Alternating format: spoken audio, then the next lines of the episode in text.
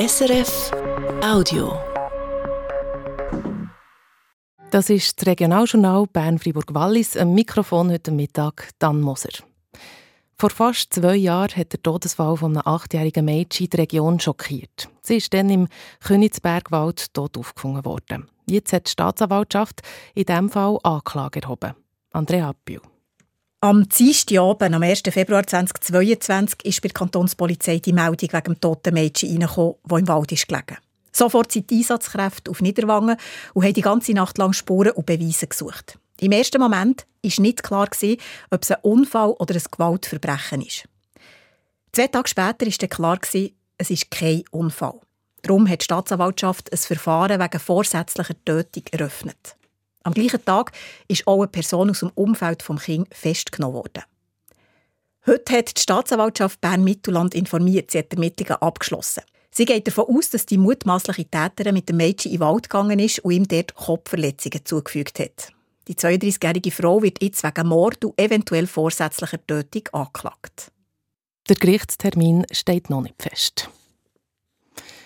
Der Berner Gemeinderat plant im Wieler Quartier eine neue Überbauung, und zwar auf dem WIFAG-Areal. 360 Wohnungen sollen dort entstehen, etwa 800 Leute sollen dort wohnen bei einem Drittel davon soll es günstige Wohnungen geben und sie müssen ihre Kostenmiete vermietet werden, also ohne zusätzlichen Gewinn.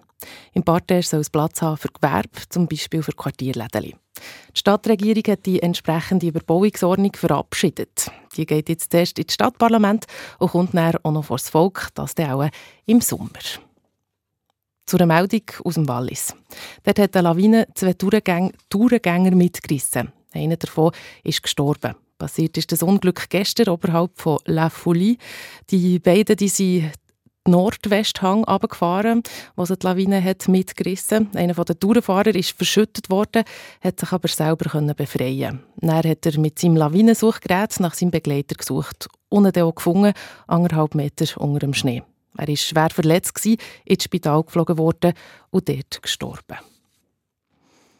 Es sind happige Vorwürfe gegen ein Oberhaupt der tamilischen Freikirche zu Bern, das die SRF-Sendung Rundschau gestern hat aufdeckt. Er soll junge Mädchen missbraucht haben, zum Teil Minderjährige. Schon 2019 waren die Vorwürfe, Vorwürfe um. Ermittlungen haben dann ins Leere geführt. Jetzt aber geht die Justiz noch einmal dahinter.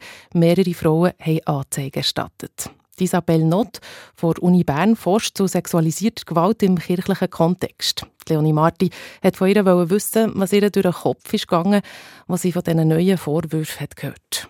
Ja, es ist verrückt, dass es so lange braucht, bis äh, Leute äh, insbesondere auch Frauen den Mut finden, ähm, dann wirklich eine Anzeige einzureichen. Das ist mir durch den Kopf gegangen und was mich sehr gefreut hat an dem Beitrag, wo man sieht in der Rundschau, ist, dass die jungen Männer äh, den Mut gefasst haben, aufzustehen und äh, sich zu äußern und, und, und vor allem auch einzusehen, dass sie da ähm, müssen diesen Frauen den Rücken stärken und sich müssen engagieren und nicht einfach von Anfang an einfach das Gefühl zu haben, äh, aus Loyalität mit dem Pastor ähm, müssen ja die Wahrheit erzählen. Das muss man jetzt untersuchen. Das kann man nicht einfach im Voraus annehmen. Also es sind ja junge Männer aus der Gemeinschaft selber, aus der tamilischen Freikirche, die beim letzten Fall diesen Frauen nicht geglaubt und jetzt aber schon. Was zeigt das aus eurer Sicht? dass es einen Weg braucht.